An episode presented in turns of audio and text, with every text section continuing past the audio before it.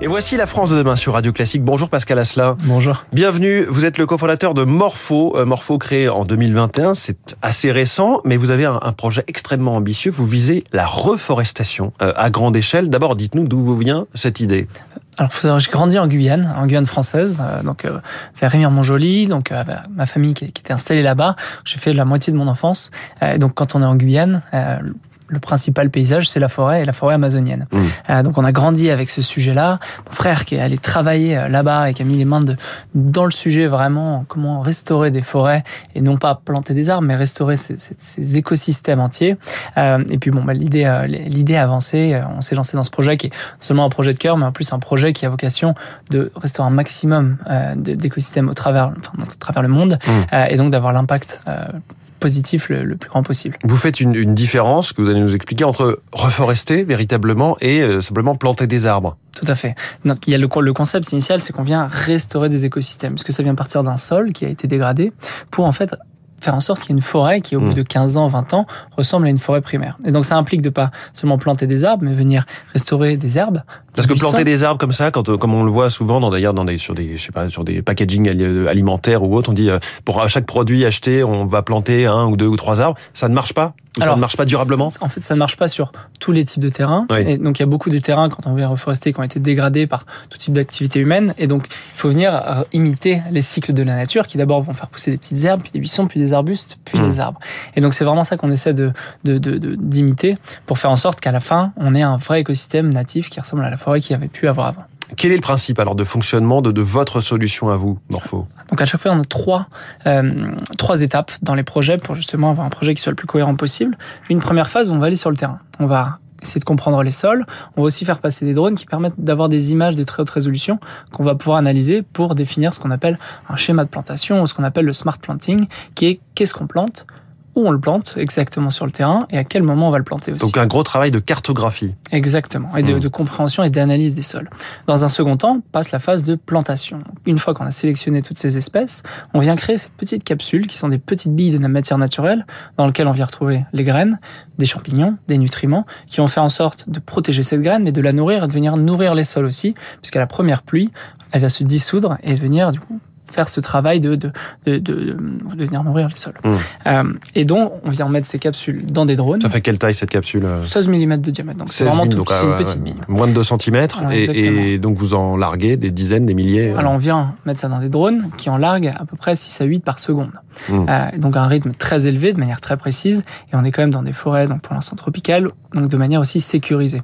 Euh, et la dernière phase qui s'enclenche, c'est la phase... C'est-à-dire le côté sécurisé, j'ai pas, pas compris. Parfois, bon, il y a des rivières à traverser, parfois on peut juste pas accéder. Oui, c'est très dense. Oui, exactement. Il y a, comme il y a plus de forêt, il y a énormément d'érosion, donc la terre qui peut couler, ça. Donc... Mais donc, y compris dans ces endroits-là où vous nous parlez de forêt, il faut reforester, en tout cas restaurer ces écosystèmes. Tout à fait, tout à hmm. fait. Bah, L'idée, c'est qu'aujourd'hui... Vous n'allez pas, euh, votre, votre boulot, j'allais dire, ou ce que vous visez, c'est pas d'aller sur des zones euh, désertiques ou de prairies pour mettre des arbres. Non, aujourd'hui, c'est là qu'on fait la différence entre la reforestation qui est de remettre de la forêt là où il y en avait, de la forestation qui est de mettre de la forêt là où il n'y en avait pas forcément. Mmh. Nous aujourd'hui, on vient vraiment sur des zones qui ont été dégradées par des activités humaines pour les restaurer, et ça, il y en a 900 millions d'hectares sans entrer en concurrence avec les activités humaines. Mmh. Euh, vous avez développé tout ça avec beaucoup d'ingénierie, de, recherche, puisque donc à la fois cette fameuse capsule dont vous nous avez parlé et euh, la plantation euh, des semences via ce, ces drones qui larguent ces capsules, tout ça est breveté. Alors, pas encore. Ah. Pour l'instant, on était dans un système de, de secret, puisqu'il y a beaucoup de choses qui ont été développées. Hmm. Et on est justement dans une phase aujourd'hui de dépôt de brevets sur tout un tas d'éléments de, de, notre chaîne de valeur. Qui va se saisir de cet outil? Alors, des gens qui ont des terres qui sont dégradées et pour lesquelles, soit d'un côté, il y a un marché de réglementation, où une fois que bah, ces terres sont dégradées, je possède des terres, je dois les restaurer. Je peux vous prendre l'exemple du Brésil, qui est un pays où on opère beaucoup. Euh, quand on détient des terres, il y a entre, par exemple en Amazonie, 80% des terres que je détiens, que je, que je détiens, doivent être euh, restaurées ou préservées. 20% peuvent être exploitées. Hmm. Euh, ça, il y, a, des marchés comme ça. Il y a des marchés où il y a des entreprises qui viennent dégrader des écosystèmes et qui, dans le cadre de leur plan d'activité, doivent restaurer ces terres. Puis après, il y a des collectivités, des États, des gouvernements qui euh, viennent restaurer des terres, pareil, qui ont été dégradées à l'époque. Et qu'est-ce que, comment vous allez leur commercialiser, j'imagine, euh, vendre Ce sera de la licence. Vous allez leur louer, leur vendre ce matériel? Alors aujourd'hui, on détient l'ensemble de la chaîne de la solution et vient vendre comme un service. C'est-à-dire que c'est un service qui s'étale sur 10 ou 15 ans, mmh. euh, mais on vient faire ce diagnostic, cette plantation et ce suivi pour nous assurer du, du bon déroulement du projet. Ce qui, ce qui nécessite beaucoup d'équipes si vous le faites vous-même. L'avantage, c'est que on, par toute la technologie qu'on vient mmh. déployer, ça nous permet de, on va dire, de réduire la, la main-d'œuvre qui va être associée au projet. Mais évidemment, plus les projets vont grandir, plus les projets vont se multiplier, plus on aura besoin de main-d'œuvre. Est-ce que vous visez certaines zones du monde en particulier? Et est-ce que, euh, si on s'intéresse, euh, comme souvent, un peu autour de son nombril, en France métropolitaine, ce serait pertinent? Alors, on a, nous, on a démarré un Guyane française de, de, notre histoire. Donc, on s'est intéressé aux forêts tropicales et même à, l'Amazonie.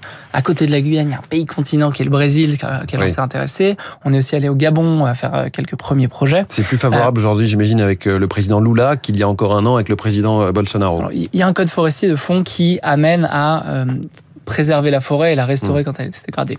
Donc ça, c'est un plan initial, mais évidemment, euh, Lula aujourd'hui, le contexte politique plus, peut jouer. Il attire beaucoup plus l'attention et donc potentiellement les investissements étrangers. En France, c'est très intéressant parce qu'effectivement, il, y a des zones qu'il qui va falloir restaurer. Le contexte est un peu différent. Dans le tropical, c'est extrêmement humide, extrêmement dense, donc et extrêmement dense en biodiversité aussi, donc ce mmh. qui est extrêmement intéressant pour nous. Euh, en France, le contexte est un, peu différent. On a commencé déjà à étudier, en collaboration avec l'IRD, euh, des espèces de parts maritimes, d'espèces de, françaises qu'on pourrait venir restaurer, euh, mais c'est pas encore à l'ordre du jour, puisqu'on a commencé sur ces zones tropicales. C'est passionnant en tout cas et euh, je vois que vous avancez vite. Bravo. Merci beaucoup Pascal Asselin, le fondateur donc de Morpho, M-O-R-F-O, notre invité ce matin en direct dans la France de demain. Très bonne journée à vous. Radio Classique, il est 6 heures.